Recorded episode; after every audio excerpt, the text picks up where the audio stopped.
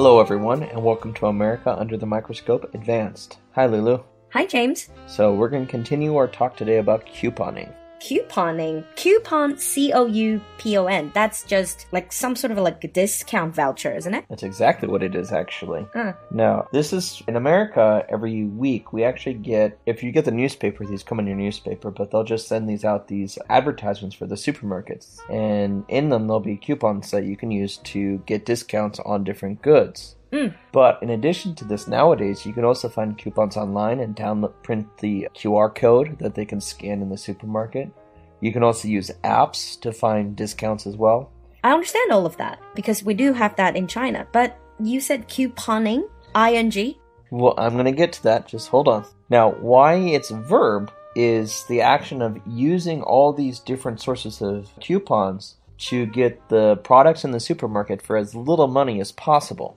Because in a lot of cases, you can stack the discounts.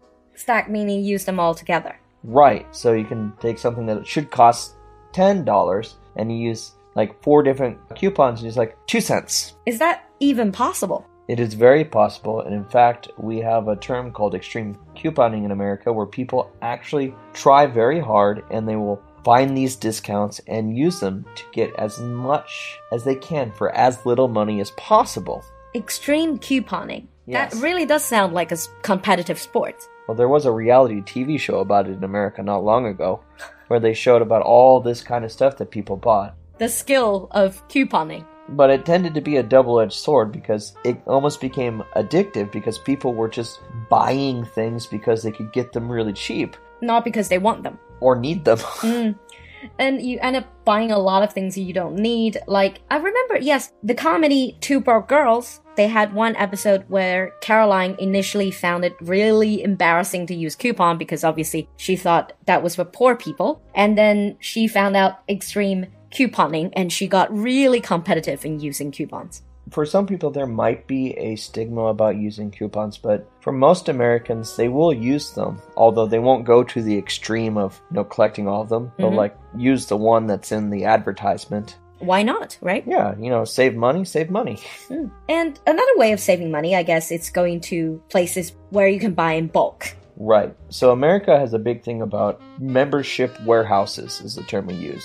And basically these are gigantic supermarkets where you get a membership and you can go shopping at them. Case in point, Costco. Costco and Sam's Club are the two big ones. Costco is probably the more famous of the two.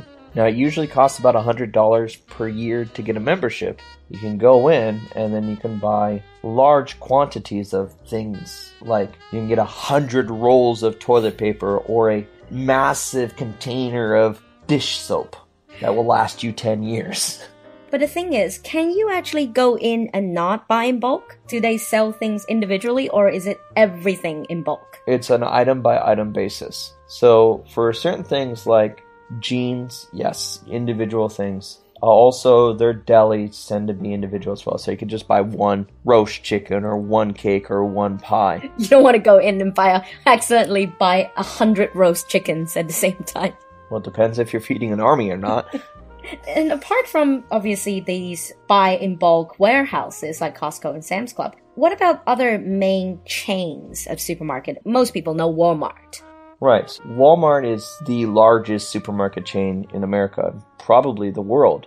But if you go to a big city, you're not going to find many of them. Walmarts are mostly focused in small towns, more rural areas. Oh, They don't have a big presence in large cities. that is so very different compared with Walmart in China because you do see Walmart in big cities, major cities in China. True. Of course, in small towns and small communities in China, you tend not to see really massive supermarkets, Mm. whereas in America, you would. So what about the urban area? Supermarket chains are very regional, but for ones you might find all over the country, Mm? there are two that are fairly well known. The first one is Whole Foods, Whole Foods. which their specialty is more organic foods. They tend to advertise to being higher quality. Uh, they tend to be in wealthier neighborhoods. Mm. They also tend to be more expensive. Mm. So more like perhaps more fresh produce. Yes, they would sell a lot more fresh produce. They'll have a lot more artisanal foods, locally made cheeses, and things like this. Things Mm. Targeting people who are perhaps more into fitness and more health conscious. That is a big target of their business. The other is Trader Joe's, right? Yeah, I love Trader Joe's. It's a fantastic supermarket. Trader Joe's is also more common in more urban areas, but their focus is selling non name brand things or their own brands Mm-hmm. of foods. And a lot of times this can be cheaper than in a lot of the big supermarkets like Whole Foods. They also, Trader Joe's sometimes will sell a lot more unique things, things you will not find in other supermarkets. Things like taro chips or unique beers or unique snack foods that just Trader Joe's has. Oh, so they have their own features. Yes. Mm, right. So in the past, I think I talked to Alan about in the UK that sometimes just by looking at the supermarket, you know people who are going frequently going into these supermarkets, you know roughly their income level. Is that the same in United States? That's not too far off. You know the people who shop at Whole Foods probably have higher incomes because Whole Foods tends to be more expensive. Mm. And if you notice people shopping at Walmart, it's because you're in the countryside and that's where Walmarts are. Mm. Supermarkets are also kind of linked with income. But what about like international supermarket chains? Because in China, we have regional supermarket chains, we have national supermarket chains, but we also have international supermarket chains that push their way in, like Walmart, for example, or like Carrefour. That's the French brand. Yeah. In America, they can't compete with Walmart. Oh, so they don't stand a chance of survival. No. Um, Walmart is just so big and so powerful that they just can't compete. And like a lot of the supermarkets for everyday shopping for most Americans, they're regional. They don't even go to other parts of the country.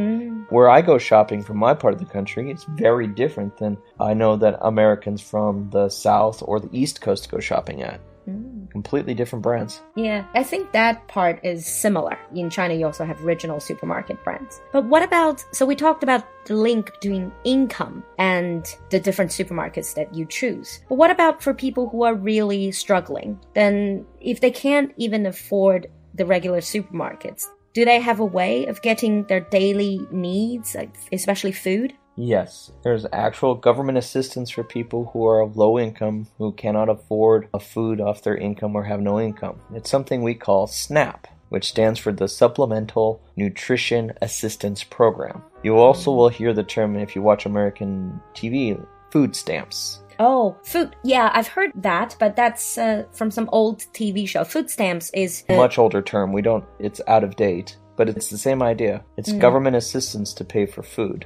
Although nowadays in America, they give you basically a credit card. It looks like a credit card. Mm. and you can use it at the supermarkets to buy your basic food need items. but only foods. Yeah, so it will pay for your fruits and vegetables, it'll pay for bread, flour, sugar, rice, milk, eggs, meat, things like this. It will not pay for Coca Cola, it will not pay for beer, and anything that the government says is unnecessary. Mm. Which is, to be fair, Coca Cola and alcohol are Not really that necessary. not necessary for survival. But the downside of it is it doesn't pay for things that are necessary. Like, it won't pay for things like toothpaste, toilet paper, and other things we normally buy at a supermarket. I suppose because it's called supplemental nutrition assistance is perhaps more focusing on food. It is focusing on food. So, there is people who say that yes, it should also cover these daily use items that are necessary for Mhm. everyday life, but also